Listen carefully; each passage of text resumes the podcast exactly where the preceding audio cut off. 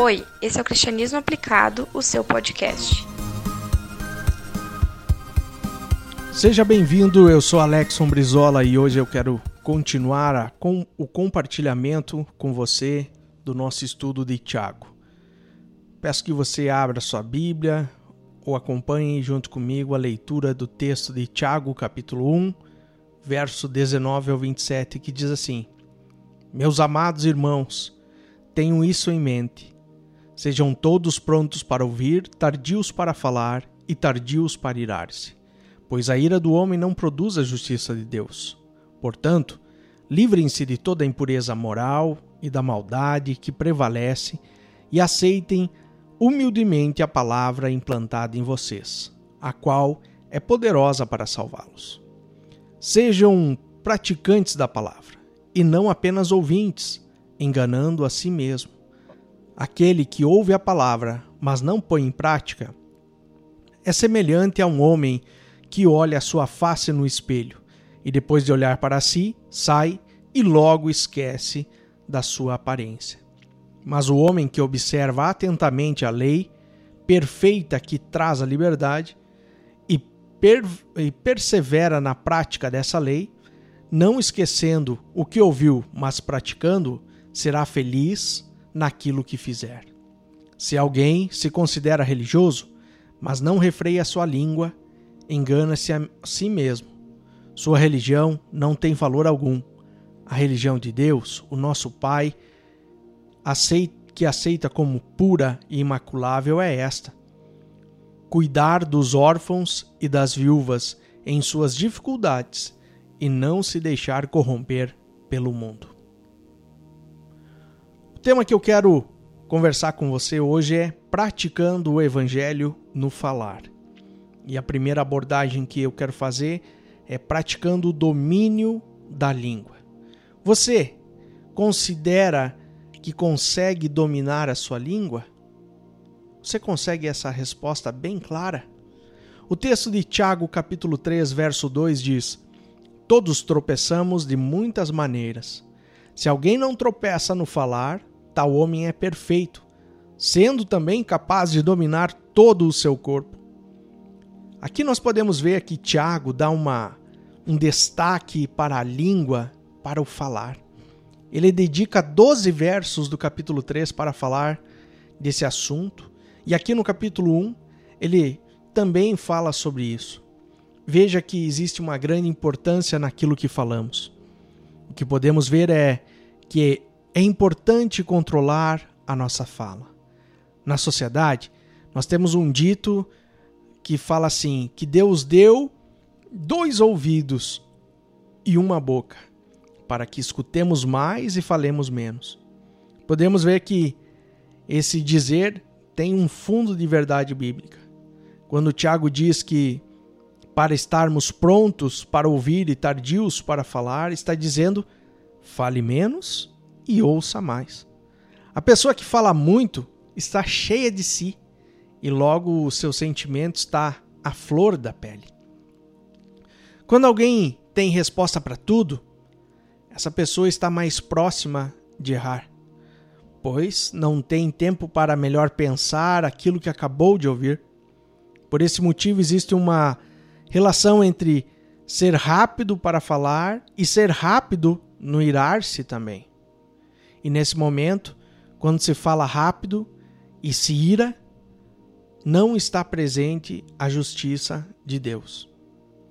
Muitas vezes precisamos nos calar e deixar que Deus tome o controle da situação. Muitas vezes somos ofendidos, mal interpretados, e se agirmos por nossa vontade, corremos o risco de não fazer a vontade de Deus. Então, o domínio próprio é muito importante na caminhada cristã. Esse comportamento de ira e ser rápido no falar não pode prevalecer em nossa vida.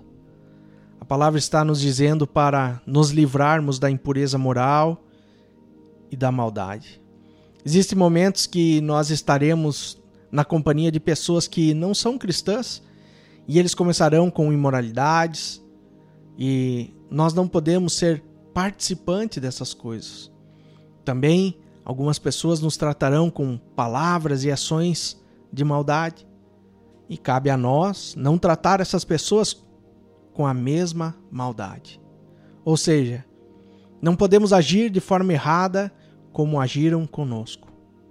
Quando a palavra está nos dizendo, aceite humildemente a palavra, ou seja, o evangelho implantado em vocês, está nos instruindo a sermos praticantes do evangelho ao ponto de nos humilharmos perante os outros para seguirmos a vontade de Deus.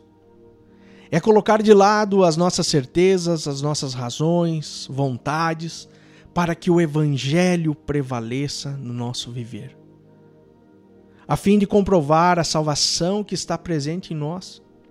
E Tiago afirma fortemente que o verdadeiro cristão sabe controlar a sua língua. E que a pessoa que não faz isso não é nem um religioso. A religiosidade requer também uma postura do religioso.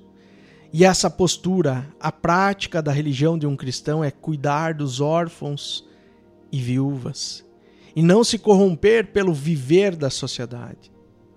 O que podemos ver é que Deus espera de nós é que nós sejamos um exemplo em meio a uma sociedade corrompida.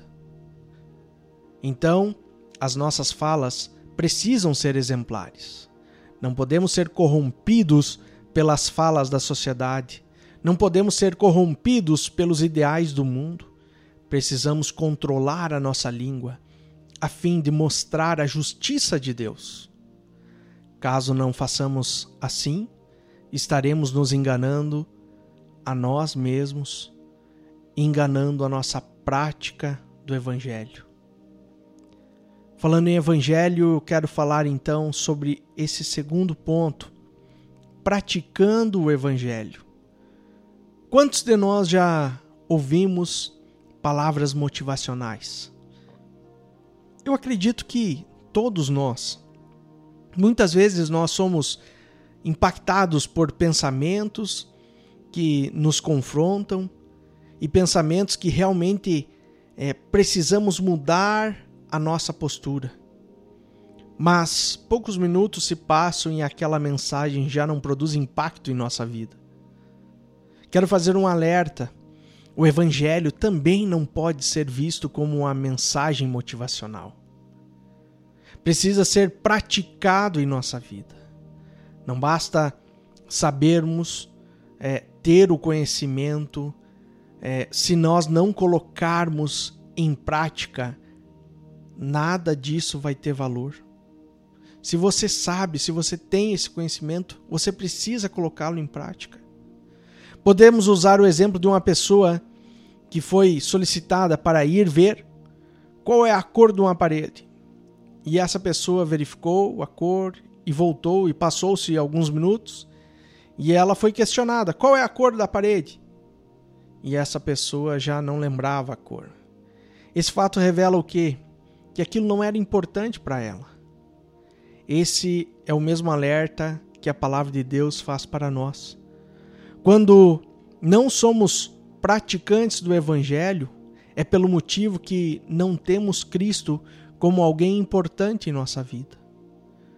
Poderíamos dizer que é enganoso o coração da pessoa que vai à igreja, mas não pratica o Evangelho.